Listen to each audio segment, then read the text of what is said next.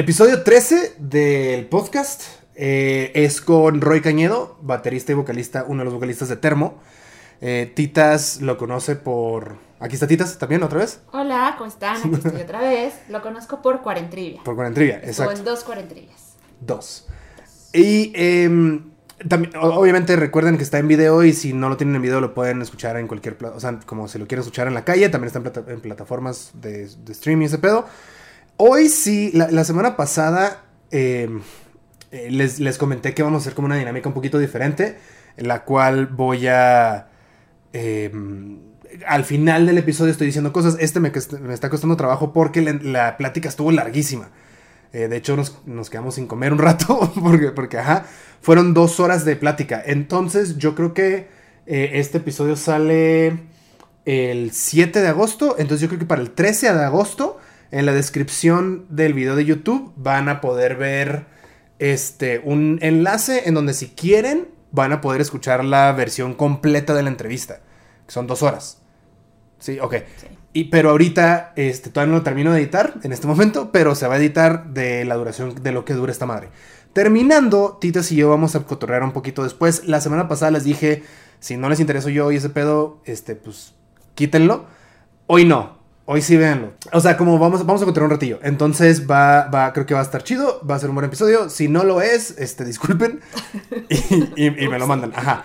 Entonces, 13 de agosto van a poder, si quieren, tener la entrevista completa con Roy. Va a estar ahí. No va a tener intro ni nada. Nomás va a estar la entrevista así de corrido. Y, pero, pues, de todas formas, aquí les hice como una, una, una, una compresión. Eh, pero bueno, los dejo con Roy Cañedo y nos vemos al ratito. Adiós. ¿Qué pedo, mi Roy? ¿Cómo estás? Quiero, en cualquier momento de esta madre, güey, me puedes decir como, oye, me imbécil, no abuses. ¿Sabes? O sea, como Ok, ok.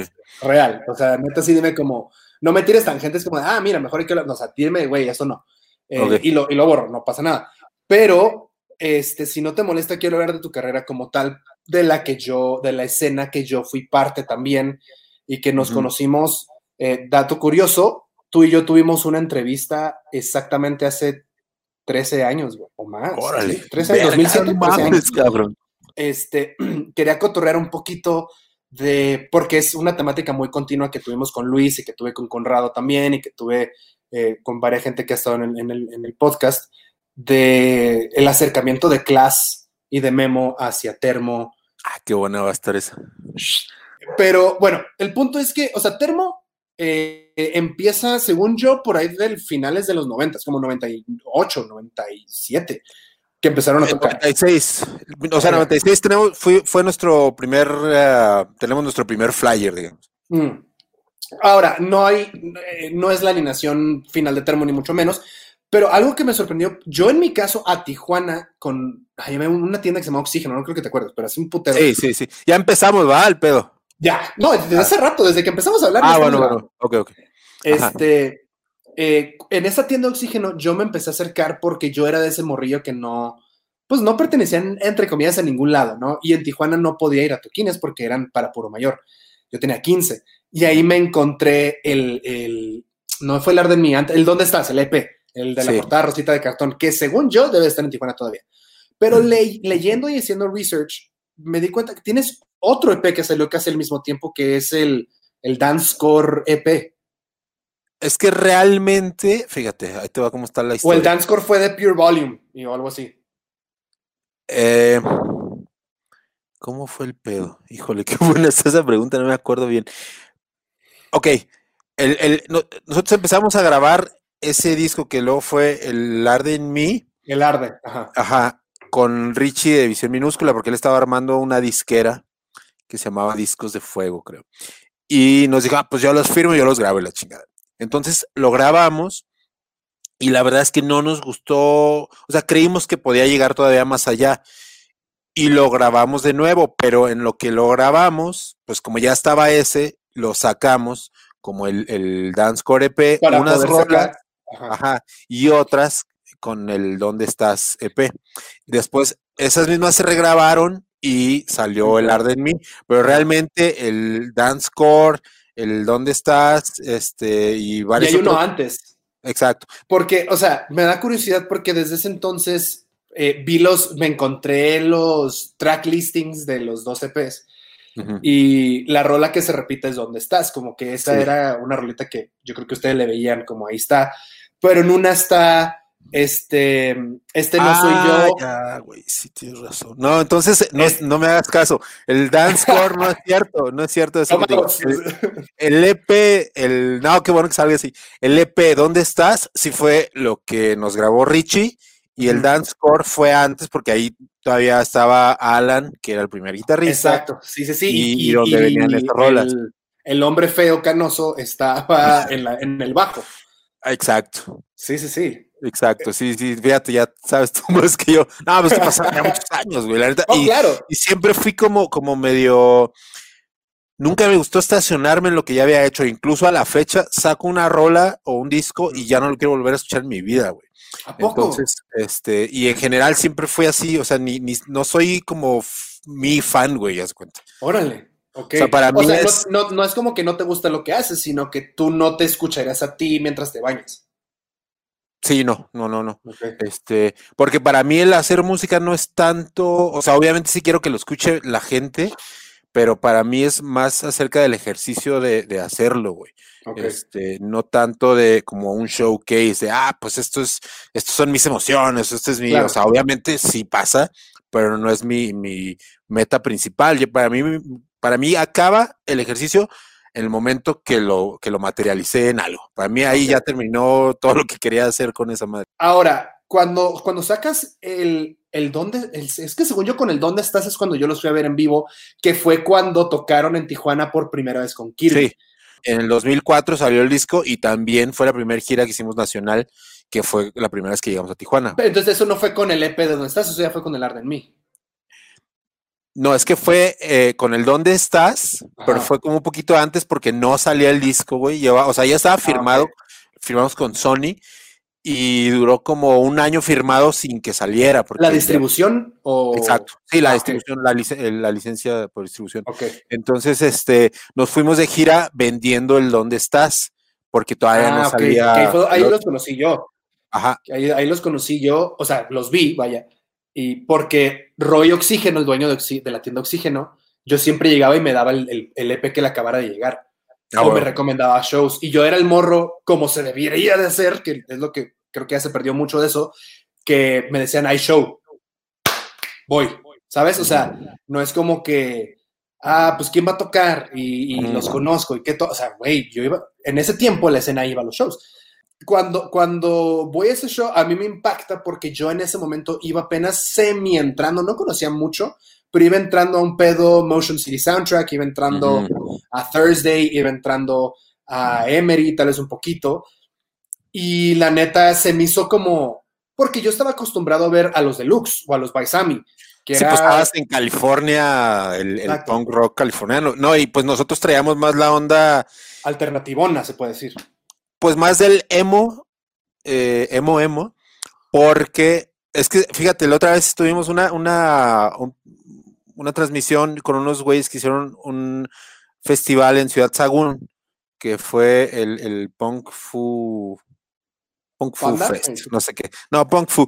Este, pero hablábamos eh, con un güey de una banda que se llama Los Imposibles, con René que era de esa época, pero e- él, él sacó algo al tema que yo no me había dado cuenta, que es como por estado y por zona del país eh, se escuchaban y se tocaban diferentes géneros de Sí, eso. sí, sí, totalmente. En Guadalajara específicamente nos dio mucho la onda del emo porque existía esta banda que se llamaba Diario en Llamas.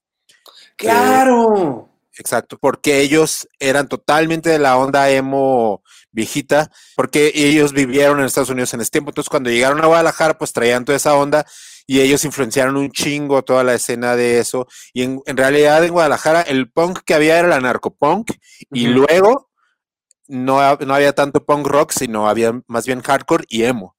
Este, e- En la Ciudad de México, en Tijuana, sí había más punk rock, pero en el centro, acá en la Ciudad de México, había más punk, pero tenía más que ver eh, con, con bandas más de hardcore punk. Eh, Y en Guadalajara sí éramos totalmente melódicos en el sentido, pues, de que, pues, era más popero, pues, ¿no? Y nosotros específicamente, pues, como empezamos con los teclados, porque en ese tiempo sí no había, No había. eh, pues eh, era totalmente hacia allá y para nosotros era medio raro tocar en otros lados, porque específicamente en DF nos aborrecían justo por ese rollo, por, por Ok. jotos, nos decían, ¿no? Sí, sí, sí, sí. Este, y creo que tenía más, como que nos entendíamos más con los del norte, porque aunque tenía tecladitos la madre, pues estaba más ligado con lo melódico. Y escuchar Termo en sus inicios sí era muy así, porque después sale el Arde en mí y adoptan esta tendencia total hasta del maquillaje, pues. Este, que no fue, no, no era, no sé de quién había sido la idea, pero sí Ah. se ve algo. Eh, Fingido, ¿no? Como forzado. Ajá, eh. forz- o sea, la, la segunda vez que los vi, que ya fueron, ya estaban con Class, que ahorita entramos a eso, este fue cuando salió el Arde en mí, que de hecho en Tijuana dio la casualidad que fue el aniversario de la muerte del abuelo de, creo que de Kirby o de abuela, y al final de, del- del show, que no me acuerdo con qué cerraban, que creo que este, mírame, siénteme, arde en mí, no Ajá.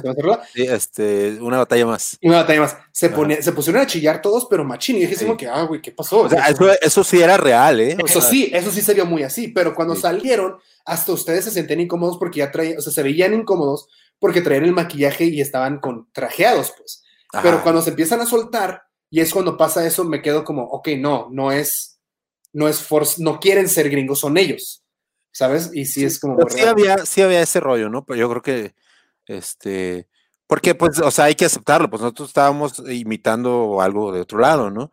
Este, que no, quizá no era super mainstream, pero muy rápido se convirtió en eso con My Chemical Romance y demás. Ajá. Y ahí fue cuando como que, la verdad, no teníamos una identidad tan bien marcada, este, pues porque el rock no es, no es este, para empezar, el rock no es pues algo tradicional en México, Claro, como, sí, lo, sí, sí. como lo es en, en Estados Unidos, y menos el punk y el emo, y Y, y los subgéneros que hay, claro. E- Exacto. Este, entonces, como que intentando buscar eso y suman, sumarnos un poco pues a la mamada que estaba pasando, pues fue que nos empezamos ahí de maquillar de pinches mapachitos, güey, este, con, con rojo aquí. Que la verdad yo lo hice un par de veces porque yo sí me sentía demasiado falso, güey. ok. Este, pero pues había que Venderlo. no sé, Sí, y yo me sentía un poco como que tenía que disfrazarme, güey, ¿sabes? Este, y a la fecha creo que incluso pues me tocó muchas veces, hace, no tanto cuando sal- cuando pasó la, la onda esta del Black eh, Lives Matter, Ajá. que todo el mundo pusimos el cuadrito. El Black bueno, Tuesday, ajá. el, el cuadrito, yo me acuerdo que lo puse y, y yo expliqué, hice un post en el que expliqué, pues que eso pasa un chingo aquí en México, ¿no? E- El, el pedo de, pues del racismo. Y a mí siempre se me hizo muy loco que cómo, cómo se, pues a- al ser uno moreno, pues eh, te, te, ¿Te asocian con otro tipo de cosas que no es esto? pues había discriminación, ¿no? Y a mí muchas veces me pasó, güey, que, que me, yo llegaba a los shows y lo- el staff o los roadies, et- etcétera, me decían de que, ah, pues aquí ahora llega tu baterista, güey. Este, ah, no mames, el, el- el técnico de batería y no es que eso a mí me moleste para nada al revés, pero sí, incluso varias veces me dijeron como que no, pues es que, güey, estás bien prieto, pues cómo vas a ser tú el artista, güey. Entonces, para mí un poco de esta onda del disfraz tenía que ver con eso como parecer artista, güey, para que no, no me... Sí, o llegar con mierda, gorrito, o llegar con gorrito y un café y un asistente, ¿sabes? O sea, como- a mí siempre se me dio una mamada, porque a mí siempre me gustó montarme yo en la batería, porque me, me monto medio raro, me monto Ajá, medio tocas raro. muy raro. O sea, tu, tu setup está bien raro. Ajá, entonces, este, pues yo, a mí me gustaba hacerlo personalmente y, y eso, pues me ganó algunos disgu- disgustos, ¿no? Y, y entonces esta cosa de, de medio disfrazarse para mí tenía que ver. Y ahorita a la, a la fecha, incluso cuando, cuando voy a shows y la madre, intento ser lo más fachoso posible y parecer menos artista posible porque me caga eso, güey, me zurra. Y es- o sea, eso no, no, me lo, no me lo imaginaba, porque, o sea, Termo llegó a un punto, fuck, nos estamos saltando, a ver, espérame, vamos para atrás. Porque si quiero, no quiero, no es tanto el orden, pero no me quiero salir de este tema porque eso hace muy importante. ¿En qué momento viene el acercamiento, en, en medio de qué facetas viene el acercamiento de, de Memo hacia Termo? Porque obviamente, o sea, eso fue una, no mafia, o sea, no está mal, no, yo no creo que haya sido, estado mal, porque yo sí creo que la, la industria independiente o, o la escena independiente mexicana necesitó, necesitó a alguien como, como Memo. Definitivamente. No, no, o sea, independientemente de lo que haya pasado con nosotros o con muchas bandas, yo creo que Memo hizo una labor bien importante para la industria independiente en México, porque ayudó primero a visibilizar Ujú. A, a disqueras grandes y a otra gente que, que la disquera, perdón, que la industria independiente podía dejar dinero en. México. Y pues más que nada como de morritos que lo hacían todo ellos, ¿no? Que no eran este un producto armado por alguien más. Exacto. Este, y, y también pues nos ayudó a profesionalizarnos y a, y a, pues eh, involucrarnos en una parte más profesional de la industria que al final pues vivíamos todos de eso, ¿no? Y él para mí lo hizo muy bien en ese sentido, eh, porque justo empezó él a, a ver qué bandas estaban pegando y qué no dentro del mismo rollo, porque él ubicaba muy bien y ubica muy bien eh, el marketing. Sí, sí, sí, sí. Incluso, incluso es lo que hace, ¿no? Pues ve cuál es el segmento al que estamos llegando y dice, pues quiénes son los que le están llegando a estos, a estos morros, pues en toda esta bola, pues va a agarrar los más que pueda de ellos, porque además en ese tiempo nadie daba un pinche peso por nadie, güey. O sea, en ese tiempo División Minúscula tenía una, un contrato con Universal a través de Sones del Mexat, que era un, Sí, que es la de la de la del el Toy creo, Selecta. ¿no? Ajá. Este, no sé si todavía sigue, pero estaba, o sea, con, con, con- de hecho, División era el único con un contrato con una, una mayor, ¿no? Este, y luego, pues, eh, Memo agarró a Panda, pero primero había agarrado a Tolidos. Y la verdad es que nosotros ya habíamos estado eh, con Sony, o sea, a nosotros nos fue bien en ese sentido porque Sony, por medio de Rafa y Paco Cepeda. Órale. que, que son, bueno, para la gente que lo escuche, este Rafa Cepeda es un, un, pues lo que se le llamaba AIR, que se me hace ahorita rarísimo que ya ni existe esa figura, o si existe, pues no se usa, pero era el, cazatalentos como tal, ¿no? Este, Él era y él- IR de Sony. Él era AIR de Sony, pero él, él fue el que descubrió, por ejemplo, a Sin Bandera, güey, y a bandas así, bueno, a grupos así. Entonces eh, era un güey que, que tiene mucho ojo. colmillo y él tocaba en una banda que creo, no me acuerdo bien si se llamaban Los Lagartos, pero un- una banda este, noventera, una banda noventera de rock buena.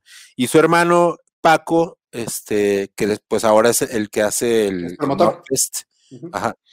Eh, Hacía, Pues- gran chisme. Ah, no, o sea, perdón. Eh, y, y ellos nos agarraron, nos firmaron con Sony y estaban por agarrar a. De hecho, ya habían agarrado a Allison, pero salimos nosotros un poquito antes que el primer disco de Allison. ¿A poco? Ajá. Este. Y, y todo fue muy bien y nosotros empezamos a jalar con ellos y todo, pero llegó al momento de hacer el segundo disco. Ya nos había ido muy bien. Y ellos nos ofrecieron. espérame, entonces, ¿el Arde salió con Sony? el Arde salió con Sony, sí. Ah, o, o- todavía ni siquiera habían tenido plática, o sea, no había nada con Memo. No, para nada. ¡Órale! Y te Porque voy a decir Memo, Memo los Memo. buqueaba, ¿no? ¿Cómo? Memo los buqueaba, según yo, a ustedes. No, pasó un rato que no. Es que la neta, güey, nosotros nos movíamos, pues como, como casi todos, solos. Ajá, sí, sí, sí, sí, sí. Este, y hacíamos nuestras giras solos y todo. Y, y sí queríamos entrar en los Memo Fests. A ver, otra vez, la gente que nos está escuchando, Memo González es eh, el dueño de una disquera que se llamó Class Music, se llama, se llama Class Music, que fueron, pues fue la disquera del Emo en su tiempo. Entonces él era el mero bueno, el mastermind de. Y nosotros queríamos entrar en los Memo Fest, pues porque estaban nuestros compas, y, y pero a diferencia de todo lo que hacíamos nosotros solos, pues estaba mejor organizado, había promoción, había medios, etcétera, etcétera, cosas a las que nosotros no teníamos acceso. Entonces, eh, pero como sea, trabajábamos. Entonces, pasó este rollo por unos años. eh, el, el- el disco que salió con Class Music fue en 2007. Y Sí, el que es el radar. Y nosotros sacamos el Arde en mí en 2004, entonces pasaron ahí unos añitos, pero pasó que nosotros ya queríamos hacer el segundo disco, que era el Bajo el Control del Radar, y eh, pues a mí se me vino la idea esta de, de grabar en un lugar raro, ¿Suecia? ¿Suiza? ¿Suecia? Sue- Suecia. Pero para mí esta idea vino de que yo empecé a sentir esta presión de que teníamos que hacer sencillos y que Mm. teníamos que hacer un producto vendible.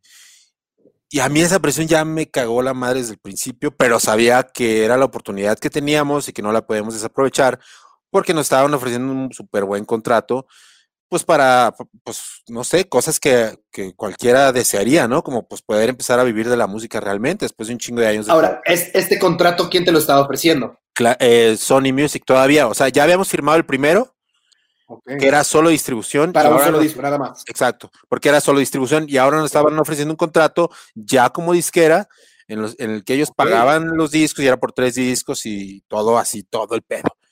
Bien, todo lo que hubiera querido cualquier artista, pero con la prerrogativa de que ellos podían decidir qué rolas quedaban, editar lo que fuera necesario para que fuera algo comercial.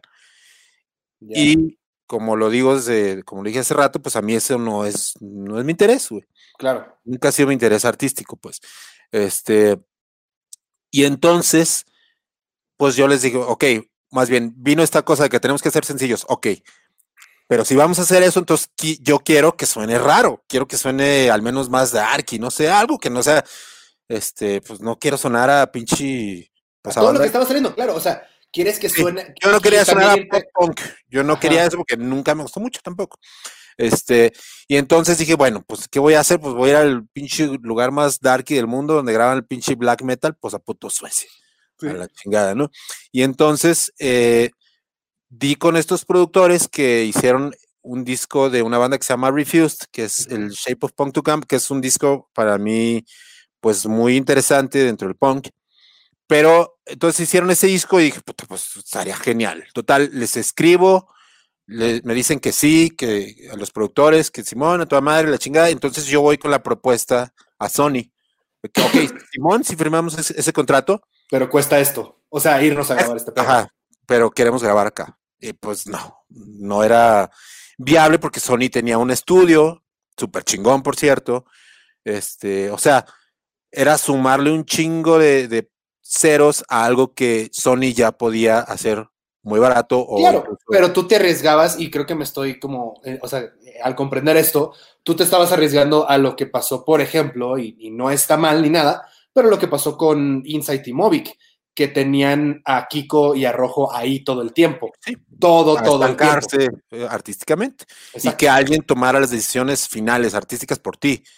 Este, y entonces, eh, aunque ahorita lo veo un poco distinto porque Rafa y Paco Cepeda, la neta es que tienen un cayote para la industria de la música y quizá si hubiéramos tomado esa decisión, ahorita estaríamos en otra posición o estaría en otra posición económica muy distinta respecto a la música. Pero la verdad es que por suerte, pues nunca dejé que, que el dinero tomara pues el, el- el- control de- ¿no? de mi carrera artística, güey. Y ahora lo agradezco también. Y entonces, cuando pasó esto, pues me dijeron, no, güey, pues la neta no, este, pues no, no podemos pagar eso. Y ahí es cuando entra Class Music. Porque O sea, tú te acercaste a Memo, o ustedes se acercaron a Memo. Memo ya nos había, se había acercado antes, pero nosotros tena- estábamos todavía con, con la Sony. oferta de Sony. Entonces, cuando me dicen que no, pues yo digo, ah, bueno, pues voy con Memo y, ok, Memo. Simón, Pero- pedo. así esto va a ser la onda. Y yo eso se lo voy a agradecer a la fecha Memo, aunque después vinieron otras cosas, que me dijo que sí, sin ni siquiera escuchar un demo, güey. O sea, no, Confío, no- date. sí, confío, ve a grabar lo que cueste con quien quieras, haz lo que tú sabes hacer. Y puta, ¿quién te dice eso, güey? Pero es que también es, bueno, no sé, porque no, no conozco bien los deals con Memo, pero eso no también es súper arriesgado porque, o sea, sí, vete, vete y lo que cueste y lo que sea, pero eso, eso no, no es como que va, eso no ahí quedó, güey, eso ahí va a cuenta, ¿sabes? O sea, eso, Es- eso es el, el riesgo de cualquier inversionista. O Ajá. sea, bueno, que sí, también- pero es que también te pueden decir no, obviamente te puede haber dicho no, ni madres, lo grabas en Monterrey, ¿sabes? O sea, Claro. como, sí, o sea, de hecho nos ofrecieron grabar en el cielo donde graba Panda, etcétera, etcétera. sí, sí, sí, sí. Y fuimos a verlo y yo sentí un lugar tan horrible, güey. ¿A Sí, o sea, es un estudio de millones de dólares y la chingada, pero para mí la vibra, la vibra era horrible porque era todo tan bonito y tan precioso. Claro, sí, sí, sí, te iba a quitar me ese daba, me daba miedo, no, deja tú, me, me daba miedo decirle a alguien, hace esto, muévele esto, pícale esto, güey. Este, porque iba a ver el ingeniero que le sabe y la chingada. Y, y ahora, incluso como productor, yo a la mayoría de los grupos que puedo les digo, güey, si vas a invertir lana, no vayas y pagues un estudio, compra equipo y, y aprende a tú. moverlo, güey, ¿no? Claro. Y, porque lo que no vas a tener de, de o sea, más bien vas a ganar un chingo de tiempo para hacer y experimentar y que tu disco o tu obra tenga eh, personalidad propia, güey. Porque con todo el respeto que, que, me merecen todos los artistas que han grabado ahí, para mí todos suenan a lo mismo, los que graban en ese estudio y en la mayoría, güey. Uh -huh. eh, o sea, en, el, en, en, lo técnico, para mí no tiene un, no llega a un valor artístico agregado, ¿no? Este, pero bueno, entonces voy con Memo, me dice eso, nos la pone súper fácil y lo hacemos, pero la verdad es que ahí nosotros nos apendejamos extremo porque no sabíamos nada, porque estábamos morrillos. Bueno, ni tan morrillos, güey. Tenía pinches 26 años. Yo tenía 26, 27 años, ¿no? Ajá, pero la neta es que pues no, nunca tuvimos un asesoramiento legal, nunca nada. Y, y pendejamente firmamos eh, la sesión de derechos de autor. Mm. Que sí, las disqueras lo que suelen hacer es que te, una disquera grande, pues sí queda cuenta eso que se gasta y se va recuperando de lo que se vende y si no se vende tú lo tienes que pagar. Eso es el deal normal. Pero tú nunca cedes tus derechos como compositor. Porque compositor es... no. O sea, los masters sí. Exacto. Pero como compositor no. Y eso fue lo que nosotros hicimos con Memo. ¡Verga! Entonces, a la fecha, y mucha gente que me pregunta, porque no están, no las, en están las rolas de Termo en Spotify, porque no las podemos usar. No puedo usar mis canciones porque Memo es el dueño de los derechos de la composición y no ha querido soltar esas rolas, güey. Después de años de intentarlo, intentarlo, intentarlo, pues no. Entonces ha sido un broncón por esa estupidez. Pero tampoco los ha subido él. No, no. En teoría, ahí. en teoría, o sea, sorry, no, no soy abogado del diablo ni mucho no, menos, podría, pero pues, podría. Claro, podría, porque sí. Pero no, no lo ha hecho, entonces hay un bloqueo que para mí es más triste porque la, la, música no está generando nada, la gente lo pide y, y, y, la, y la música está siendo, pues, para mí está secuestrada, güey. Uh -huh. ¿no? Y no solo de eso, también con el, el pinche, el Ancestros, güey. No, hombre, o sea, nos ha ido súper mal como termo en ese sentido. El Ancestros también el salió con... Salir... Sí, sí, no, sí lo conozco, pero también salió con Memo. No, no, no, no. Ah, okay. Salió, es, es otro pinche historia. Se lo dimos a otros güeyes para que lo subieran. Quedó ahí una lana pendiente. La verga. Y de nuevo quedó la música como rehén. Güey. Es que está, está, muy. Porque yo sé que, o sea, yo lo que supe o el chisme en ese tiempo de uh -huh. cuando salió Ejército de Hermanos, uh -huh. este, que fue ah, como. fue otra que ahorita te platico. Sí, sí, sí, no, pero creo que ese fue un pedo que habían tenido, porque todavía no estaba la era digital. Ese sí. fue un pedo, ¿sí? O sea, Sí. según yo, ese fue un pedo con Warner, porque Warner tenía- la distribución de todo lo de Memo. Entonces había es- sido. Ajá, te, voy a, dime. te voy a platicar esa, güey. Es porque, híjole, a la fecha es como que se prestaba muchas este, interpretaciones. Ajá. Eh, resulta que estábamos en el MySpace, en la época del MySpace, y, y- y de un día para otro nos llega una notificación de que, este, bueno, de entrada en el player de MySpace, que es donde ponías tus rolas, ya no estaban disponibles nuestras canciones y tenían millones de plays, habían tenido millones de plays Sí, sí, sí, te las quitaron. y las tumbaron a la chingada, ¿no? Entonces, pues, ¿qué, qué pasó? ¿Por qué? Entonces nos llega un correo diciendo que por contrato Warner estaba reclamando que eran sus canciones, que ellos tenían los derechos y que por eso las estaban tumbando. Entonces, imagínate, pues, ¿cómo crees, güey? Claro. Y, y era cierto en el sentido de que nosotros habíamos firmado la distribución con Warner Music, pero nunca nos avisaron que iban a hacer eso, ni nada, güey. Entonces las tumban, pues ¿qué hacemos en chinga? Nos prendemos y la verdad es que teníamos una, una base de un público, una audiencia súper activa y súper buena onda. Entonces, eh, para eso antes habíamos hecho una rola que fue Ejército de Hermanos, que nos la habían pedido. Y lo cuento así porque también yo creo que ya es como medio hora de, de, de Sí, sí, decir sí. todo claro, ¿no? Nos la habían pedido, nos habían pedido una rola para un programa de box para ESPN. Órale. Hicimos Ejército de Hermanos.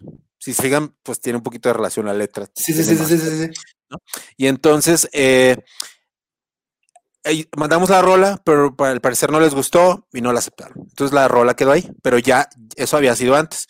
Entonces pasa esto de, de Warner y dijimos, pues ahí tenemos esta rola, güey, que, que habla muy bien de eso. hay que sacarla y hay que usarla para, para hacer una, un, eh, pues una declaración, ¿no? De lo que está pasando. Hacemos un video en el que tiene que ver y esto lo sumamos con la convocatoria de la gente.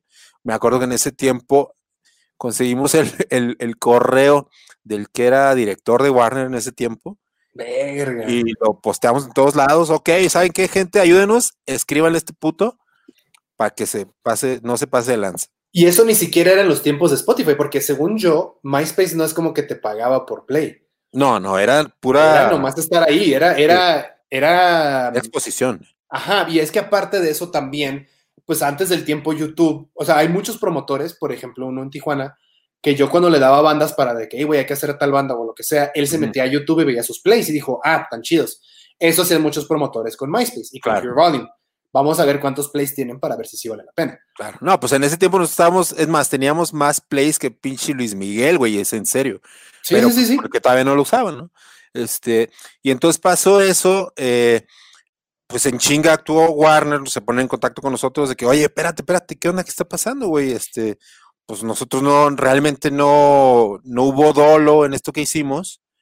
Y luego me explican que se había terminado el contrato y, y por ah, de forma automática el sistema cuando se, se terminaba, pues daba de, de baja todo y a la chingada. Aunque eso es un error, obviamente, súper grave porque nos afectaba un chingo con los plays y con todo Pero pues igual como empresa, de nuevo abogado del diablo, pero como empresa Warner le vale un chingo de verga eso. No me, no me beneficia a mí, pues Ujú. bye. Y así lo hacen, pero pues ahí la vieron y entonces en chinga pasó eso y en chinga hicieron todo lo que tenían que hacer y se, se restableció la cosa gracias a toda la gente que nos ayudó a todo eso. Entonces fue hay una, una suma de factores que en un momento muy bueno, porque la gente yo creo que nos dimos cuenta del poder que teníamos ahora sí por medio de las plataformas digitales, que ya no, no cualquiera te podía hacer mierda una disquera transnacional y la chingada, ya te le podías poner al tiro y eso fue súper, súper interesante. Sí, porque es como básicamente, hablando cosas nerdadas, es como básicamente un ataque de DOS, que es como que le das refresh hace un chingo de veces a la página y pues se traba porque es un chingo de gente haciéndolo. Es lo mismo Claro. con correos. Está, está muy denso porque sí me, o sea, sí me acuerdo cuando salió el radar, eh, Class sí le metió un poder muy fuerte atrás de eso. Y eso que Class, este ya es el tiempo cuando Class tiene, entre comillas, el monopolio de, de música. O sea, tal vez no es manager de Panda, no, ajá, no, es man, no, era man- no era disquera de Panda, pero era su booking y su management. Ujú. Este, con División por un tiempo también fue booking y management. Eh, y de aparte de eso, tienes dentro de tu disquera eh, Tolidos, ya en ese tiempo que ya le habían aflojado a, a Tolidos, pero firmaron Canseco, firmaron Finde, firmaron Termo. eh, Illinois, ah, Illinois. bueno, no estaban firmados con ellos, pero los metían siempre. Los únicos que no estaban ahí eran Insight, porque había una bronca entre Class Music y Movic Records. Que no Sí, sí, sí. supe nunca, no, o no, no sé por dónde iba, a lo mejor no, creo que más bien eran entre bandas, no sé bien cómo estaba. No, hablé, hablé una, en el podcast estuvo Conrado, es el segundo episodio para los que lo, lo quieran escuchar. Este, y él mismo comenta que con Class, o sea, nunca hubo un pedo. De hecho, pues si te das cuenta en el compilado que hicieron en la segunda, en la segunda edición, cuando salió Austin, entró, Ujú. entró Insight. Y me dices que nunca, o sea, como siempre nos quedamos nosotros sentados esperando que nos hablara Memo, pero pues no nomás pasó. no, no pasó. Eh, sí, no sé, es muy raro, pero yo me acuerdo ahí hablando de Insight, ellos fueron a tocar a Guadalajara la primera vez a un festival que se llamaba Festival Extremo. el extremo. Y yo estaba ahí como de, de pinche stage manager, no me acuerdo de qué madre. Este, y, y los invitamos, se quedaron ahí en mi casa, grabamos un par de rolas y todo muy bien, ahí empezó pues, una amistad. Y luego estábamos grabando en Mexicali el que iba a ser su primer disco. Yo estaba ¿Tú estabas produciéndolo. Ajá. Yo pasé ahí como un mes grabándolo en casa de, de Johanan. Esto fue con, con Jay-Z, me imagino. Ajá. Pero esto fue después del EP de esos güeyes, de la otra Sí, historia. sí, Ah, después. Ajá. O sea, habíamos hecho el EP y la chingada. Este, y luego íbamos a hacer el disco, el que iba, no me acuerdo cómo se llama el, el disco. Y en eso los firma Movic. Y bye. Y va, y también va ahí conmigo, porque entonces eh, incluía que rojo. rojo. era rojo. Exacto. Claro. Y todo lo que grabamos conmigo se perdió a la chingada también. Órale. Ahora, eh, lo que quería hablar también es, eh, fuera de como esta parte de que eh, Termo, por, por tu parte, Roy, siempre has estado como muy clavado en preproducciones y producciones, tanto de Termo como de otras bandas. Pero regresando un poquito a, a lo que te digo del empuje que les dieron, a pesar de que había un chingo de bandas en clase, em, en Tijuana por lo menos, se, en Tijuana y Mexicali, ya se hacían festivales de esos, los Robifest, Ujú, que eran, vamos a meter un millón de bandas locales para que cierre Termo. sí. Como si fuera, o sea, ya el Termo dejó de ser la banda que iba como de, su- de soporte directo de, de Panda o de... Sí, empezamos de- a, a y fue headliner. algunos. Exacto. Y shows grandes, o sea, sí les estaban dando un empuje muy fuerte y aparte MTV cuando estaba en México estaba retacado de Alza la Voz y estaba retacado de Sí. Nuevas Ideas. No, no, fue muy Nuevas Ideas. bien. Eh, fue, sí, nuevas ideas también, y fue este Alza la voz y dónde Pero con el, con, con el radar fue Alza la Voz y fue otra. Ah, con el radar fue Alza la voz y ya, ¿no? No, tenías, tuvieron dos, tuvieron, Alza la Voz es la de zombies Ajá. Y otra... Qué video tan horrible, güey. ¿Neta? Puta, güey. O sea, Horrible. ajá, pero... me caga, pero. Y lo peor es que el video de Termo, el de Alza la voz, costó un chingo de dinero, güey. O ¿El de los no, zombies? Sí, Class nos metió un chingo de lana, eso, eso es cierto, güey. eso- o sea, la verdad es que, o sea, por eso para mí hay, hay sentimientos encontrados, porque yo respeto un chingo a Memo y lo estoy muy agradecido porque nos empujó cabrón. Este, pero pues ahora no sé, estoy como en un pinche limbo, güey. Este, pero no, no, no- nos metían bien. Es que el otro video fue el de la, fue el de la alberca, perdón. Ah, claro, lo siento, güey. Lo siento. Sí, sí, Claro. sí, sí. O sea, Sí, neta sí está- les metieron un empuje muy cabrón. Hubo festivales eh, independientes o lo que sea, y aparte empezaron a, a tener mucha exposición. Pero en el, en el, justo antes de que salga o después de que salió el, el radar, salió Tintán y salió Bronco. Y antes. Ajá, el de fue antes. fue antes y el Fue de mucho. Y me contaron, o sea, Iván fue el que más se soltó de que, güey, yo en mi pendeja vida quería hacer algo con Bronco. Y, o sea, como una rola de Bronco. Y, y- y me acuerdo Claro. que lo cagado fue que en la entrevista, y tengo el video, te lo voy a mandar, eh, que dice como Iván de que, pues es que López Parza, ¿qué? Es como sentarme con Roy. Y, y te ponemos a ti como con pose de vaquero, güey. Y, y- te ponemos encima ropa de López Parza. Y está muy cagado. El punto es que cuando se vienen esos acer- acercamientos, obviamente, por ejemplo, el tributo de Bronco fue un, pinche discazo, güey. O sea, la neta, le fue muy bien en cuestión de distribución. Pero- Bueno, nominaron a las lunas del auditorio, cabrón. Por ese, por ese. a o mí sea, la todo, neta, todo el disco fue el nominado. sí, sí, a mí ese, ese, eh, la rola de Termo y la rola de Insight son las que más me gustan de ese, de ese compilado, se puede decir, de esos covers. Porque sí la asociaron, agarraron la rola perfecta y aparte la asociaron con ustedes. Pero ¿qué, ¿cuál era el sentimiento tuyo cuando te dicen, pues tienes esta lista para escoger rolas? O sea, sí fue como, ah, va, lo tengo que hacer. O, o sí No, a mí sí me gusta Bronco, güey.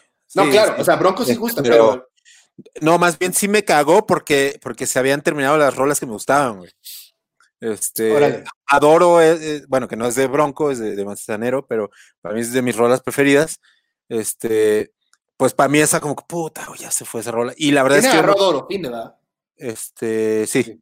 sí, creo que Sí. sí. Sí, sí, Pepe Fin. Este, y, y, pero la neta, pues es como que, a ver, pues quedó esto, yo no había escuchado que te han visto llorar, este, pero que creo que tampoco es de ellos, pero la verdad es que cuando lo escuchamos fue como que, bueno, pues si le movemos aquí, le mo- movemos allá, la chingada, podemos, este, hacerlo un poquito más, más obscurilla, como que mi trip en general musical siempre ha sido hacer pop obscuro. Claro, Este, ajá, y- sí, sí, sí. y, y- y respecto de la rola, de la versión original de Bronco, que te han visto llorar, pues tienen ahí unos cambios armónicos diferentes que la hacen como más darksilla. Este, hay por ahí unas guitarras medio este, de trémolo black metalero y cosas que están Las que interesantes. tú metiste, sí, sí, sí. Ajá. Este, no, de hecho las metió Kirby, porque Kirby, híjole, güey. e- Eso sí extraño bien, cabrón, porque tiene una pinche mano tan rápida el cabrón. Este, Vale. y sí, sí, muy bueno. Pero, pero, no, a mí me, me gustó la idea de hacerlo. Y me- a mí me gustan los covers porque me puedo permitir a- hacer cosas que no haría normalmente, güey. Claro. Este, por ejemplo, pasó con, con la rola esta de, de Canseco. Este, Todavía te alcanzo a ver. todavía te alcanzo a ver. Y que también hicimos una, una rola de, de Homer Squill, un cover. Y a mí me gusta es, porque este, como estoy que harto Perdón. Ti. Ajá. Estoy harto de ti. ¿no? Exacto. Y, y, pues como que todas esas son rarezas en las que pues podemos explorar varias cosillas, ¿no? Como también la de Tintán, este, que pues tiene ahí sus cosillas que la Tintán verdad está es muy buena, güey. A mí de los covers que hemos hecho esa es la que menos me gusta.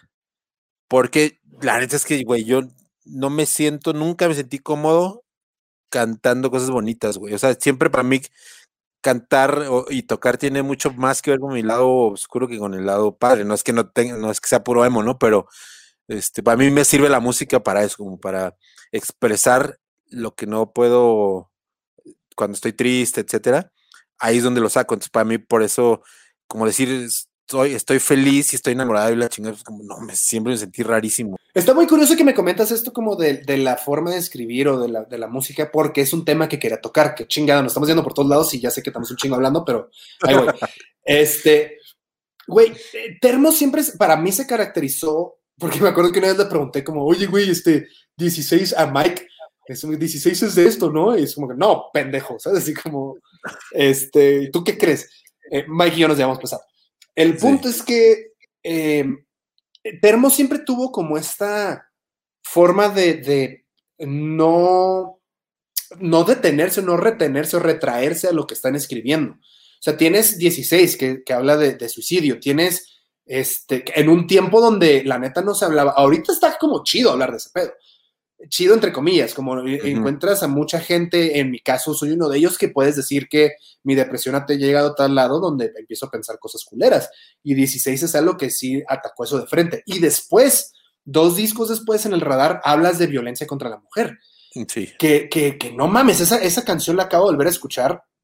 Y no Está- nada está más. bien fuerte esa rola, güey. Está densísima. O sea, la neta, una persona que ahorita, en, el- en la era donde vivimos, de cancelaciones, una persona que le gusta, porque hay gente que le gusta, la verdad, sacar cosas fuera de contexto, esa canción está escrita Sí, del lado presta. del abusador, no del Sí. abusado. Y además en primera es un persona. tema güey. muy, muy fuerte. Sí, no, la neta, es- esa sea- me sorprende que no, no.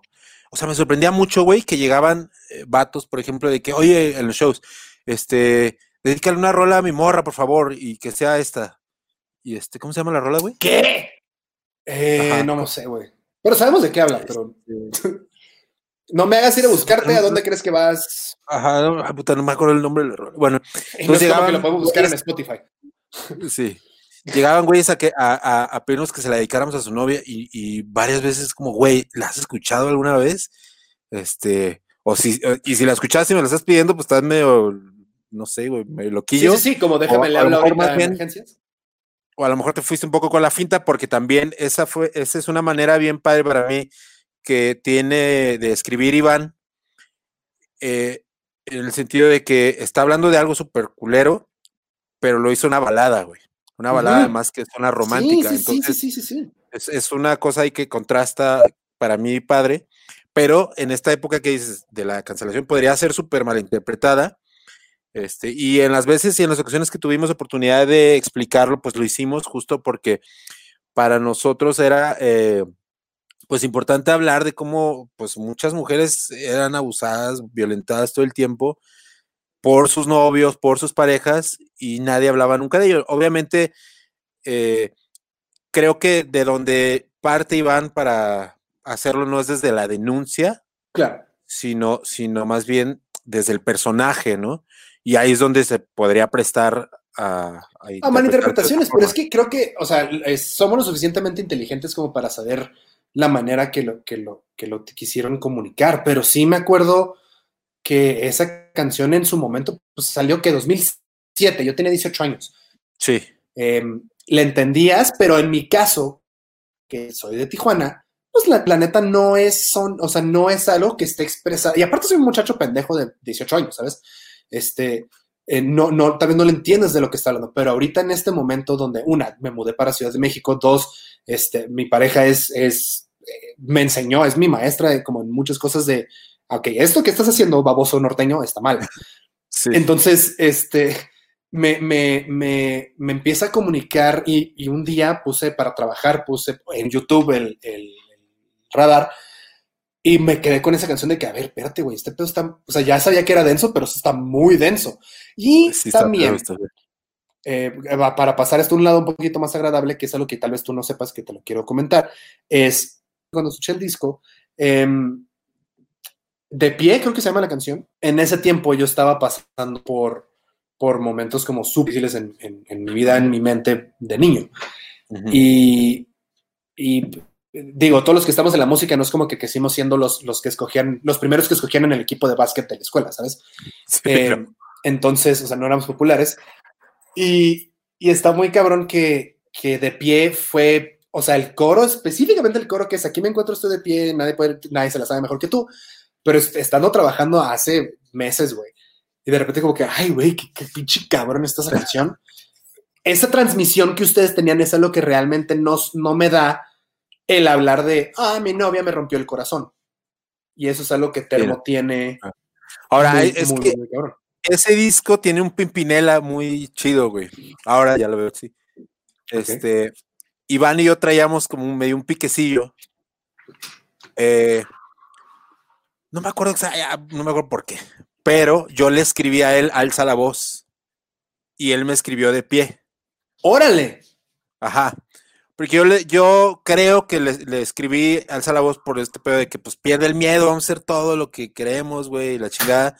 Y para él fue como que, pues ni madre, güey, yo lo estoy haciendo, estoy de pie, güey. O sea, entonces tuvimos Órale. ese diálogo musical en rolas que después hablamos, o sea, cuando lo hicimos no, no fue explícito. Ya después lo hablamos, oye, ¿qué pedo esta rola? Ah, pues es que yo te la dediqué y esto, y- ok. Qué pero, cabrón, eso porque Iván y yo siempre fuimos los que componíamos las rolas, él más que yo, pero yo me metía más en la parte de la producción. La, verdad es que ahorita lo, que lo he visto, ya que tengo varios años eh, que, no los veo y que no cotorreo mucho con ellos, Termo era un gran equipo, güey. Teníamos una relación medio loca y por eso terminó valiendo madre. Güey, estaba bien chido que cada quien hacía su, su parte, este, y, y- y como que cada quien era muy bueno en una, en un área, y creo que por eso funcionó súper bien ese equipo, pero, pero esa parte que te digo de, de cómo nos componíamos luego rolas, eh, estaba padre también. Sí me acuerdo de eso y es algo muy preciso y voy a dejar de mamar pito de aquí en adelante. Este, em, después de este comentario, Arde en mí es, es, es por eso en, en Cuarentrilla te dije el padrino, güey. Era, o sea, sí, el Arde en mí fue un- una bandera, es, no fuiste el primero, pero fuiste el más popular en ese momento que hizo ese tipo de música. Y más que el Arde en mí fue, fue antes del, del para ti con desprecio de los panda, güey. Eh, que, que sí, o sea, no quiero decir mucho de eso, pero... Hasta pero, ahí por ahí sea, unos ritmitos que luego este, hicimos nosotros y luego, ah, cabrón, ¿a poco salió este- esto? Yo no sabía que Pues, me habían hecho un cover, cabrón. El de, el de nuevas ideas, ¿no? Tum, tutaran, tutaran, tutaran, tum, tum, tutaran. Este, No, bueno. este, bueno, sí, hay varios ahí. Eh, ¿Qué digo? Güey, partida, también yo qué voy a decir, pues si yo les venía copiando los pinches gringos también y todo, o sea, todo, todo es así, ¿no? O sea, todo, todo esto, la música siempre es así, ¿no? Y también yo decir que soy súper original, pues no es cierto, ¿no? Ajá, o sea, te digo, ajá, nadie de nosotros encontramos el hilo negro, la neta. Y esa es una frase que me enseñó mi novia hace poquito. Eh, el, ok, entonces dejando de mamar un chingo de pena, viene el momento que tal vez que puede ser un poquito incómodo. Eh, pasa lo de Warner, pasa lo de clase, ya está Meyer adentro y la neta, eh, con Ejército de Hermanos se nota muchísimo la influencia de Meyer, que mucha gente puede ir como conociendo con lo nuevo que ha estado sacando y su manera de pensar. Em, que está, o sea, nada en contra. No, se escuchó mal. Nada en contra, está bien verga, pero, No, es pero es algo que Termo reconocible, no ¿no? tenía. Tiene- Ajá. No, y esa fue la intención, de hecho, ¿eh? Con, con Meyer.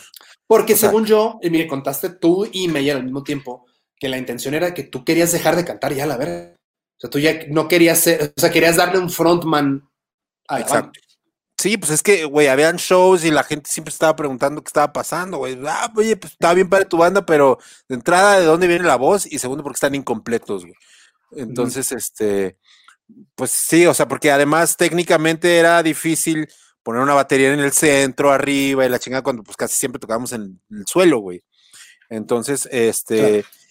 y la verdad es que a mí nunca, nunca me ha agradado la idea de ser como una persona pública o así, pues de ese rollo, ¿no? Y a Meyer se le da natural, güey. Ese güey es súper carismático. Tú lo cotorreas y, y tiene a todo mundo, este, riéndose, tiene a todo mundo entretenido, pues es un cabrón muy, muy, muy divertido, muy sangre ligera, es a toda madre, güey. Y a mí no me encanta ese pedo, güey, y no se me da, pues. Este, entonces, ahí Meyer también entró porque yo había grabado su banda, antes tenía una banda que se llamaba MacPot. Y, y yo ya le había notado como, ah, este morrito trae rollo, ¿eh? Y tenía 17 años cuando, cuando yo grabé, creo que Está 16. bien cuando yo lo morro, morrito. Sí, sí, sí. Cuando entró a Termo tenía 17 años, güey. Este, y nosotros, nosotros lo echamos a perder a la chinga. No, no es cierto, ese güey ya estaba bien recorrido. Este, pero Pero, o sea, Pero- algo que sí sé y que, y que me dijo Meyer también muy cabrón es que esos putos sí me tratan con la punta del pie. O sea, si era como la novatada le, le- le duró como tres años. yo me arrepiento mucho de eso, la verdad, güey. Este, creo lo que te iba a es- preguntar. Esas son del- del- de, algunas de las actitudes que teníamos en Termo que eran muy tóxicas. La neta, teníamos esta onda de, de tratarnos mal y de, de lastimarnos por cotorreo, güey. Como que nos llevábamos muy pesado y, y- pero en el fondo la verdad es que a nadie nos gustaba, güey. Como que era una, no sé qué Órale. teníamos ahí, estamos mal. Y yo, yo me arrepiento mucho de haber tratado mal a cualquiera, pero específicamente a Meyer le tocó muy rudo, güey. Porque lo que pasó con Meyer es que como él era muy extrovertido, güey, creo que nosotros lo interpretamos como... Como, Como mamador. Sí, pero ya en el fondo, y para, bueno, al menos yo, este, creo que lo, lo interpreté como si fuera una amenaza Órale. por la atención que aunque yo la había cedido, porque no la quería, como que en el fondo yo tenía alguna deficiencia emocional. Entonces, y, y digo yo porque no puedo hablar por los demás, pero yo creo que era una, una, pues una situación generalizada, güey, con él, porque pues la neta es que entró y pues nos robó la atención rapidísimo, que te digo, es lo que se supone que estábamos buscando, pero parece ser que en el fondo no, güey. Ajá. Porque entonces pasó eso y como que para nuestra forma de, de, de mantenerlo con los pies en la tierra, por decir alguna tontería, era recordándole que él no había hecho esa banda, güey. Que es súper tonto de hacer, súper, pues es destructivo, güey, porque pues a quién le ayuda eso que, que en vez de que te sientas bienvenido, pues estén recordando eso todo el tiempo, ¿no? Y ese tipo de actitudes nosotros las teníamos mucho. Y yo sé que hacia afuera nu- nunca hemos hablado mucho de eso. Este, pero pues yo, yo lo hablé después con él, ¿no? O sea, antes de, de, de obviamente de esto, eh, yo le pedí disculpas. No, y lo hago de nuevo públicamente, porque la neta yo es un güey que, que admiro mucho, que respeto un chingo, que ha crecido muchísimo como artista. Yo ahorita veo lo que hace y me encanta, güey. Me gusta mucho la música que hace, me gusta mucho que pinta, me gusta mucho que, es- que escribe poemas. Es un pinche, es un artista, es un, es Es un artista, sí, sí, sí. Sí, güey, me, me encanta lo que hace ese güey y, y lo respeto mucho y lo admiro mucho, ¿no? Como a todos los demás de la banda. Este, pero a él, que yo me acuerdo haberlo visto desde muy, desde como morrito, ver cómo, cómo ha crecido, puta, güey, me, me gusta muchísimo y, y yo siento que yo pude haber hecho más por hacerlo sentir mejor eh, con, con, pues con él mismo respecto a su, a su música. Y no solo con él, también con Kirby hubo mucho, o sea, en general, güey, Termo, yo creo que por eso fue de, de lo que acabó, porque nos llevábamos muy rudo, güey. Y te digo, no era ¿Y como que esto de eso... que- Ajá. no Dime, era dime, como esto de que te llevas y te aguantas, güey, ¿no? Y, y de esa gente que sabe llevarse y sabe aguantar. La neta, nosotros no, nos llevábamos y no aguantábamos. Entonces, pues no, o sea, eh, hubo muchas tensiones que se fueron guardando, güey, y que pues terminaron haciendo que explotara, entre otras cosas, ¿no? No, no quiero decir que cuando terminó Termo fue solo por eso, sino que también, eh, pues ya habían otras perspectivas distintas de la vida, de la música, del trabajo, eh, que eso junto con esa tensión que se había reunido, pues ya no lo hizo sostenible, pero, pero eso fue una buena parte de que nuestra eh, amistad no, aguar- no aguantara tanto las otras presiones. Claro. Y es que es, es, es complicado porque cuando, por eso mismo comento la entrevista esta que leí de Indie Rocks, que ustedes mismos aceptan como que tal vez en el 2013 que nos tratamos de juntar no fue el momento, pero eh, les tocó una mala racha. O sea, el circuito indio fue no lo que nadie esperaba, pero en particular con ustedes estuvo, estuvo rudo. Eh, y luego el Ancestros no tuvo la, el acogimiento que pudo haber tenido algún disco, un regreso de Termo. No, incluso entre nosotros, ¿eh? No te creas que, Ok. o sea, no les gustó a todos los de la banda, güey. Este. El ancestro sí. Sí. tiene un toque complicado. O sea, sí me acuerdo cuando recién salió que lo, lo escuché y era como, ok, este me va a costar. O sea, o sea, el real, te lo digo muy honesto, este me va a costar. Ah. A mí me gustó mucho, la verdad, a mí me gustó mucho porque yo ya empecé a explorar estas otras cosas que, que- que quería explorar y, yo lo veo como un, uno de los pasos para llegar ahí.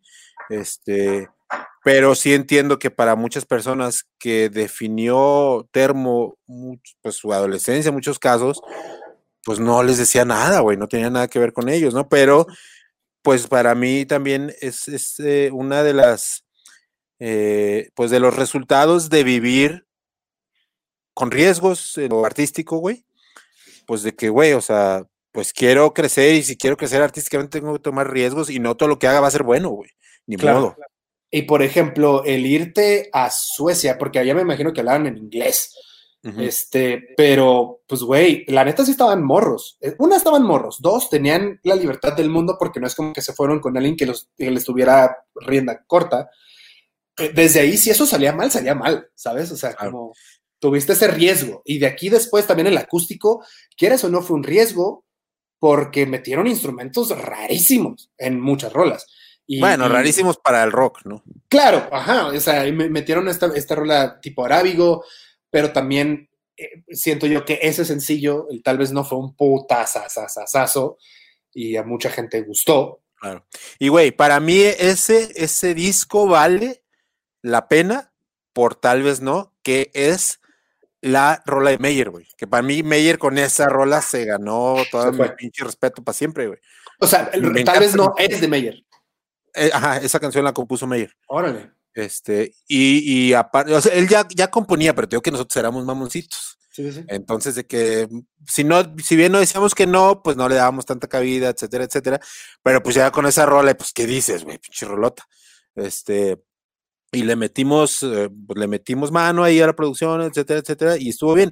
Ahora, yo digo, no todo lo que haces es bueno, pero tampoco va mucho por ahí, sino no todo lo que haces le va a gustar a todo mundo. A mí me Sí, sí, sí, gustó para el, el Ancestros y me gustó mucho, incluso es de los pocos cosas que he hecho que sí escucho, pero pues a la mayoría de la gente que yo conozco no le gustó, pero nadita, güey. Órale. Y esta evolución musical tuya viene, o sea, va avanzando, se ve en tus discos, se ve en, el- en la decisión de hacer ese acústico, se ve en Ancestros y después, creo que fue el villano, fue antes de Ancestros. Fue, sí, fue antes de Ancestros.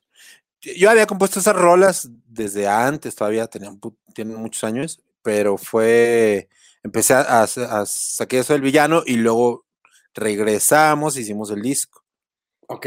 Para la gente que no sepa, explícanos todo, o sea, en, en- en no, o sea, deja algo de misticismo si quieres, pero Sí. ¿cómo está el pedo de, o sea, el villano? El villano es un disco que sacaste como solista, como Roy Cañón. Sí, exacto. Este, cuando yo me quise hacer eh, solista, mm, di- decidí ponerme un nombre. Entonces dije, pues me gustó el del villano porque yo me sentía, al menos en ese tiempo, como el malo de todas mis historias, güey. Como que yo siempre era el, el mala onda de lo que hacía, ¿no? Este, y entonces me puse el villano y saqué un EP que se, se llamaba Oda al Adiós que después lo regrabé y lo saqué hace un par de años, pero eso ya había pasado como en 2017, creo. Órale. Este, y entonces a partir de ahí me vino esta, for- esta idea de cómo enmarcar eh, los materiales que haga, los discos que haga, eh, dándome cuenta de cómo a veces me expreso a partir de lo que creo que soy en ese momento de mi vida, güey. Y creo que pues eso nos pasa a muchos, ¿no? O sea, actuamos pues como somos en ese tiempo, güey, y vamos creciendo y luego actuamos diferente, y etcétera. O sea, no quiere decir que cambiamos por completo. Y entonces pensé en que me podría ser muy útil poder hacer discos eh, dependiendo del personaje en el que estoy expresando en ese momento, ¿no? Entonces hice ese, regrabé este de Oda al Adiós con el villano. Exacto. Y entonces eh, estoy sacando, por ejemplo, ahora otro en el que soy el fantasma en el sentido de alguien que no sabe bien quién es, como se, que se está reencontrando, como que está entre varios este, planos, etcétera. Por eso me puse el fantasma. Y esto viene a partir de que empecé a componer cuando de plano valió madre termo. Ok. Entonces estaba como que, pues, qué chingado soy ahora, sí, hago rock, no hago rock, hago acústico, no hago acústico, me siento así, no me siento así.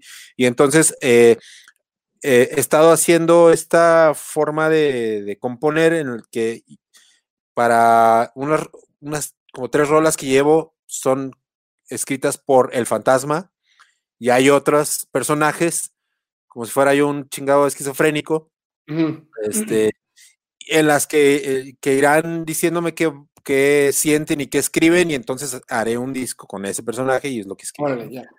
Ahora, Este, este- estos discos estás planeando que sean como EPs. O sea, el fantasma va a tener sus seis rolas y luego la muchacha va a tener sus seis rolas y sí, luego. el, el fantasma tiene cinco, ahorita he sacado tres. ¿Por qué? Justo lo que hablamos hace rato. Sí me gusta sacar discos que sean conceptuales, pero no me gusta estar esperando a que en lo que termino de producir todo un disco y luego sacas un disco y, y se te acaba como medio la excusa para poder seguirlo promocionando, etcétera. Entonces, para mí me funciona mejor sacar sencillos, Sencillos, claro. pero que tengan una temática entre ellos. Que después van a ser, me imagino, compila- compiladitos. O sea, Exacto. cinco rolas, prum, ahí está el compilado. Entonces la gente lo va a poder descargar de esa manera. O sea, Sí, y, y no necesariamente me iré en orden, ¿no? Puedo sacar una rola Claro. del fantasma un día y otro día del pinche el Órale. el y, ah, está bien Muy chido. o sea, no tengo que terminarlos, pues. ¿Por qué? Claro. Porque a veces también regresas a sentirte de otra forma, Como el villano, si quieres.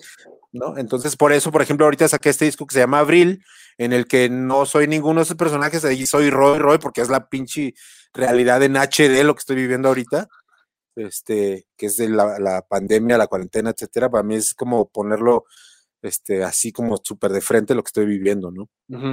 Este, Que de hecho, Brill es algo que te comenté cuando grabamos Cuarentrivia, que fue para mí el disco, el disco que pongo cuando voy a leer, o es el disco que pongo cuando me tengo que concentrar a trabajar, porque ese disco como es muy raro conmigo, de la mano las emociones que estás transmitiendo en Brill son las emociones que estoy tratando de pasar, ya sea al, escribir algún tipo de, creatividad para algún proyecto o para las cosas de trivia que quiero hacer, como, ah, está, la- por ejemplo, no hay una parte donde se pone como medio tétrico, Brill. Que ahí se me ocurrió escribir un cuarentrivia que fue de puras películas de terror. Órale. Entonces es así como, ah, pues, está chido. O sea, sí, sí, hay cosas que, que al- no alteran mi sentido de, de cómo voy, pero también para mucha gente que puede, puede ayudarles a esto, si estás en un mal mood, en mi caso, me sacó de ese mal mood porque vuelves a subir. Sí, Sí, para y mí es como, que eso es muy como un catalizador de ideas, güey. O sea, como que me ayuda Ujú. a hacer, la música instrumental me ayuda a, a crear relaciones de ideas que no se me hubieran ocurrido.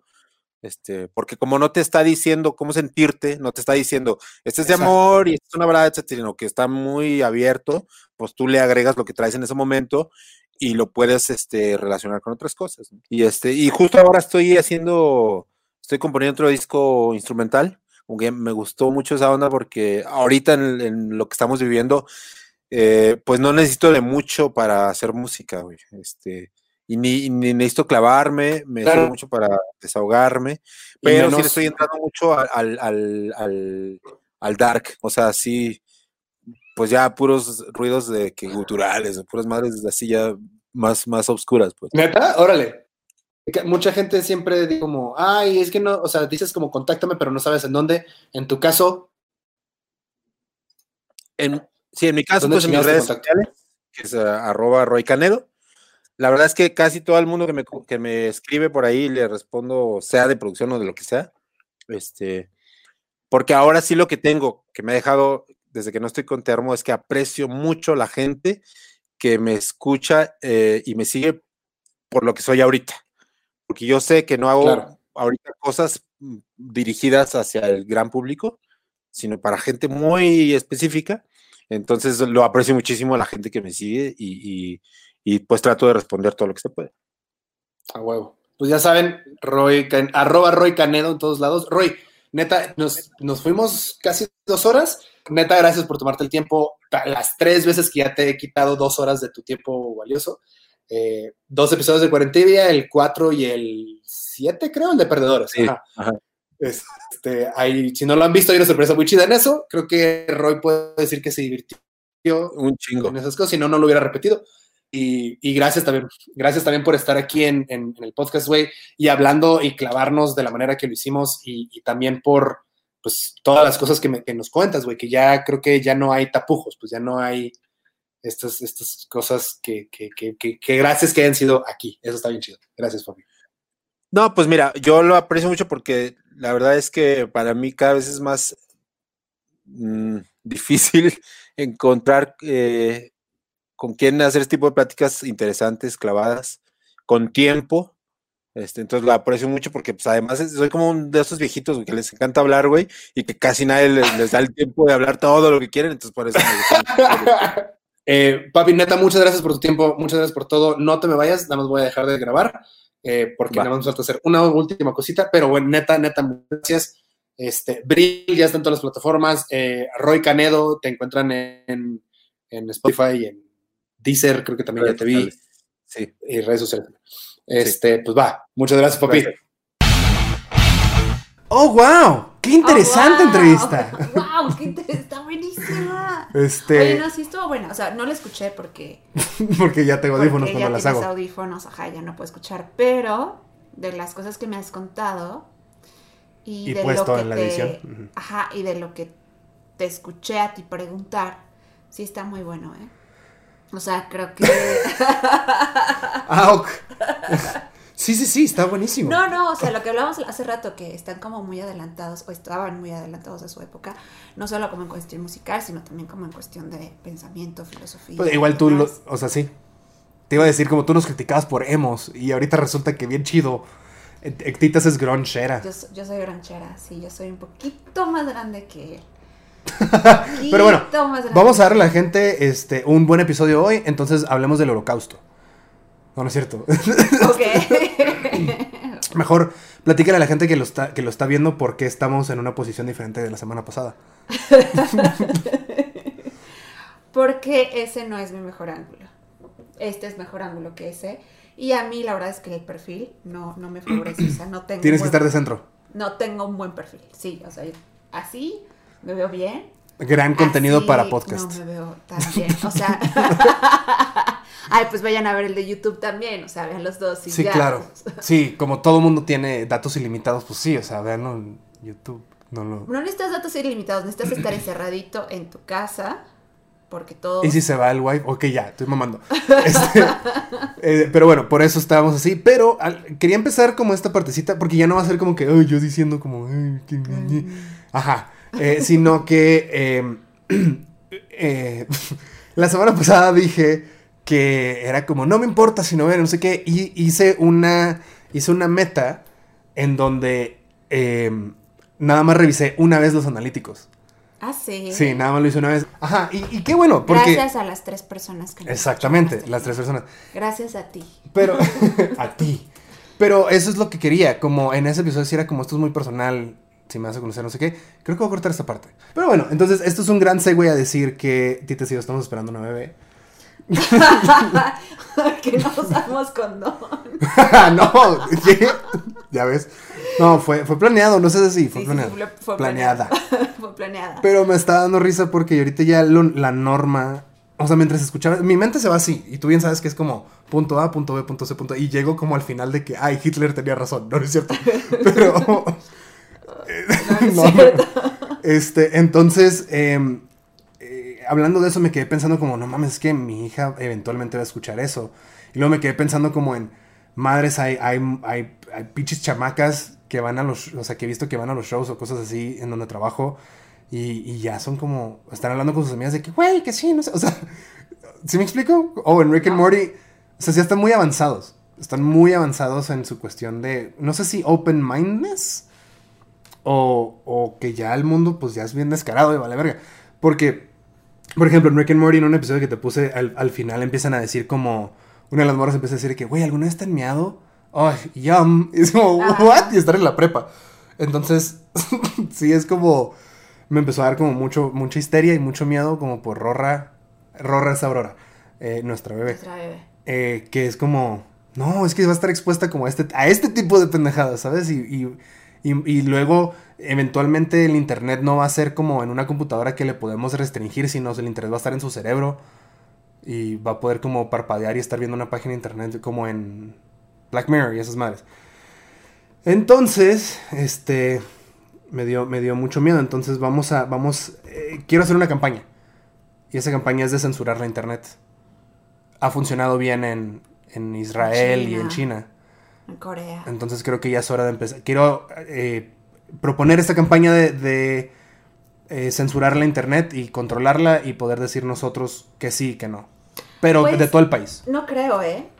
O sea, no creo que sea Internet quien lo hace. O sea, creo que depende mucho de del contexto de la persona, de la educación y de la madurez. Porque, por ejemplo, yo recuerdo cuando yo estaba en la secundaria, ¡Uh! ¡uh! no existía el Internet. O apenas estaba empezando a existir el Internet, ¿sabes? Entonces, me acuerdo mucho que yo en la secundaria era una, o sea, era mucho más flaca y era una niña. o Pues sea, sí, mi amor, pero estás embarazada ahorita. ¿Cómo no vas a estar más.? Sí, pues, pero más flaca de, de lo que era antes de embarazarme, o sea, de cómo me conocieron los que me conocen. Eh, o sea, era una niña en, la secundaria y me acuerdo que había como cierto grupo de, de chicos y de chicas que eran como mucho más maduros, chicas mucho más desarrolladas, que tenían más libertad en su, en su casa, que, con su familia, no sé. Pero, por ejemplo, una vez, este, imagínate hace cuánto tiempo fue eso, que había chismógrafos. Yo llegué a ser un chismógrafo en la secu.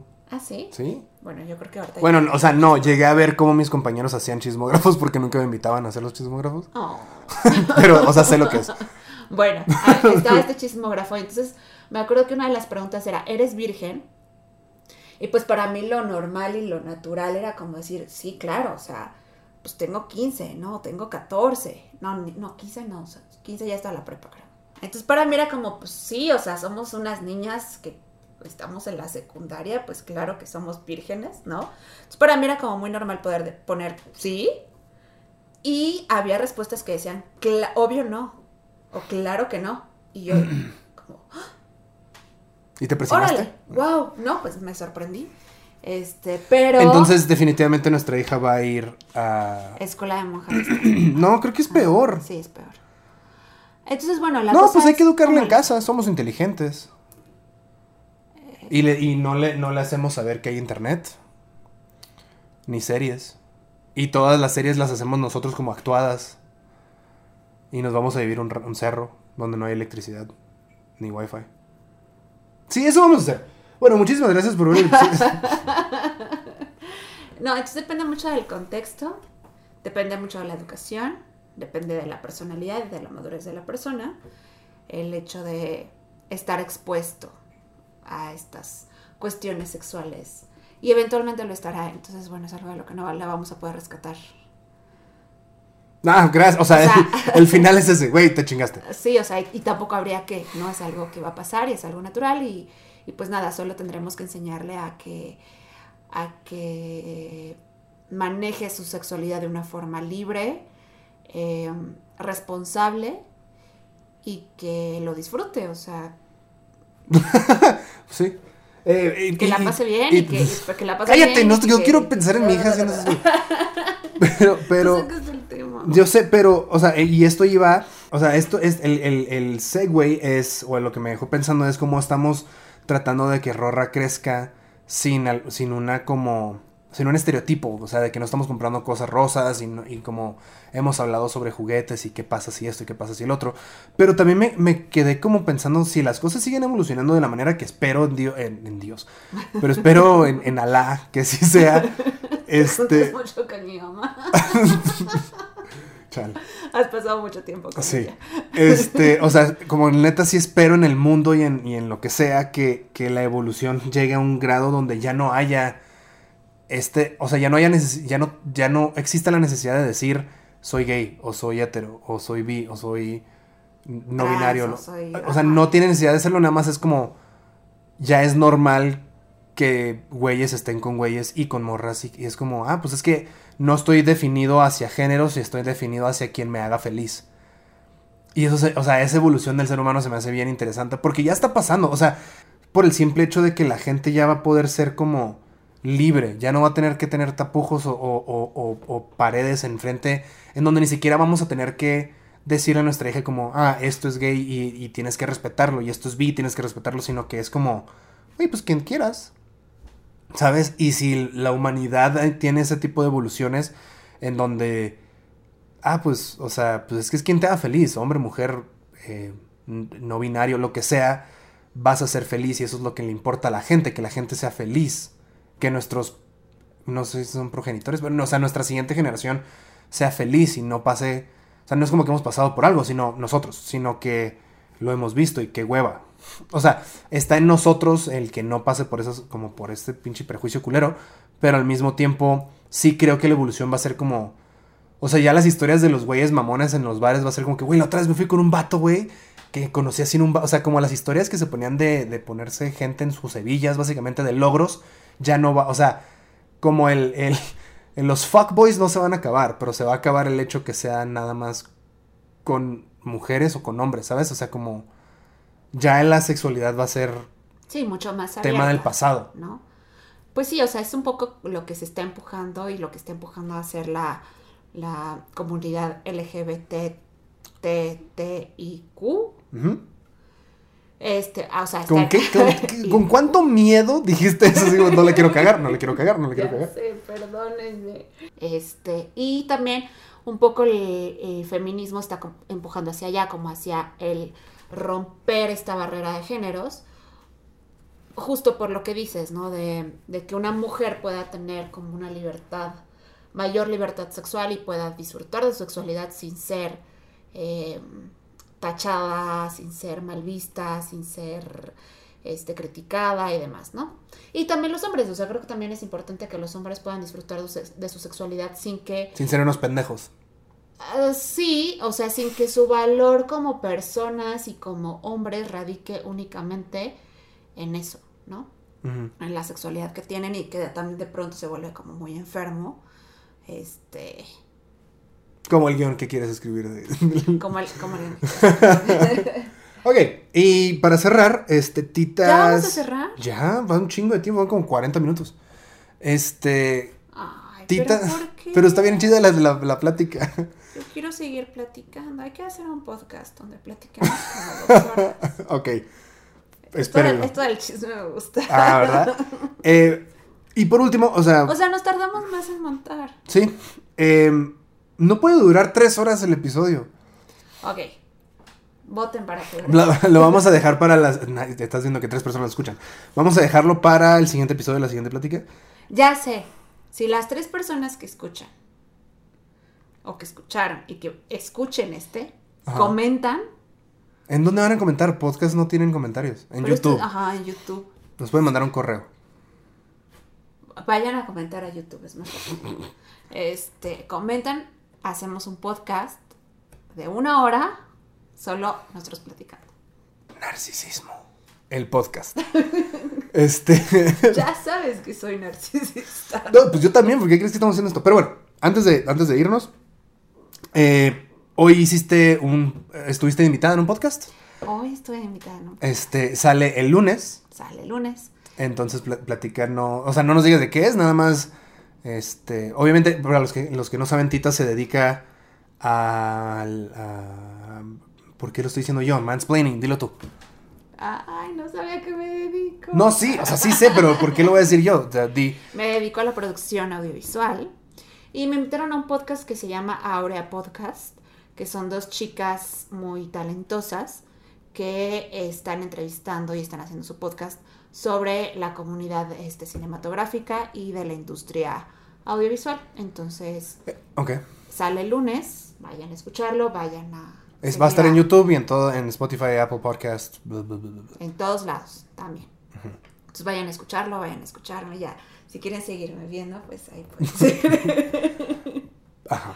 Y este, y nada más para aclarar, la razón por la para cual. aclarar, para ese podcast no me arreglé tanto como para este. Exacto. Para, para aclarar, no dije a qué te dedicas porque para mí eres de muchas cosas. O sea, yo conozco lo que pasa detrás de. Entonces sé que diriges, sé que escribes, sé que produces. Entonces como decir como productor audiovisual siento que te encasilla en una sola cosa. Eh, porque también produces mi contenido y eh, me ayudas como en ideas y edición y aparte de eso editas y aparte de eso coordinas y aparte de eso, eres una chingona y eso se habla en el podcast. Pues yo digo que solo soy productora porque Culo. sí sé hacer todo eso, pero lo- de lo único de lo que gano dinero es de la producción. O sea, no gano dinero como editora. Ajá, pero entonces yo no Ni como soy escritora, yo no soy un anfitrión de podcast porque no gano dinero del podcast. O yo no soy un entrevistador porque no gano dinero en las entrevistas. No. O sea, yo no soy un entrevistador, eso lo sé. Pero. O yo no soy, yo no soy un anfitrión de, de, de- de un programa de trivias porque no gano dinero de eso. no. Exacto. Yo no soy una máquina sexual nada más. No, no es cierto. este, entonces, ah, el lunes sale esto. eh, entonces, ahorita, eh, ah, si lo escucharon cuando recién sale el viernes, pues, buh, pero si lo escucharon después, ya lo pueden buscar. Se llama Aurea. Aurea Podcast. Aurea. Ajá. Aurea Podcast. eh, creo que también esto va a estar en video, entonces si lo quieren ver, este, y ver a la guapísima de Titas, y también lo pueden escuchar Sí. en su commute. Va. eh, más temas pendientes. Lo chistoso es que me preguntaste si me puedes echar carrilla, pero no contabas con la astucia de que tengo planeado como lo que quiero hablar. Ya vi que lo tienes planeado, muy bien. Sí, y, y el siguiente tema va a ser el hecho que según yo no quería planear lo que hablábamos después. Pero bueno, Y que íbamos a hablar de ti. no, no siempre. Vamos a hablar, mi vida se, también se está basando alrededor de Aurora Bueno, sí. y de ti. Pues es que no le quedó de otra, estamos encerrados. Exacto. Pero bueno, este, espero les haya gustado la entrevista con Roy. Eh, de nuevo, si quieren como todo completo, eh, ya va a estar a partir del 12 de agosto del 2020. Va a estar como si lo vayan a escuchar después. Va a estar en la descripción del video de YouTube, la entrevista completa en, en Vimeo, porque no lo voy a subir a mi canal de YouTube. Y vean las demás entrevistas, están muy chidas. Eh, y ajá, gracias, gracias por verlo. Nos vemos en una semana. Gracias a los tres que nos escucharon. Los amamos con todo nuestro corazón. Este, escríbanos ahí para, para que hagamos uno de una hora y así. No,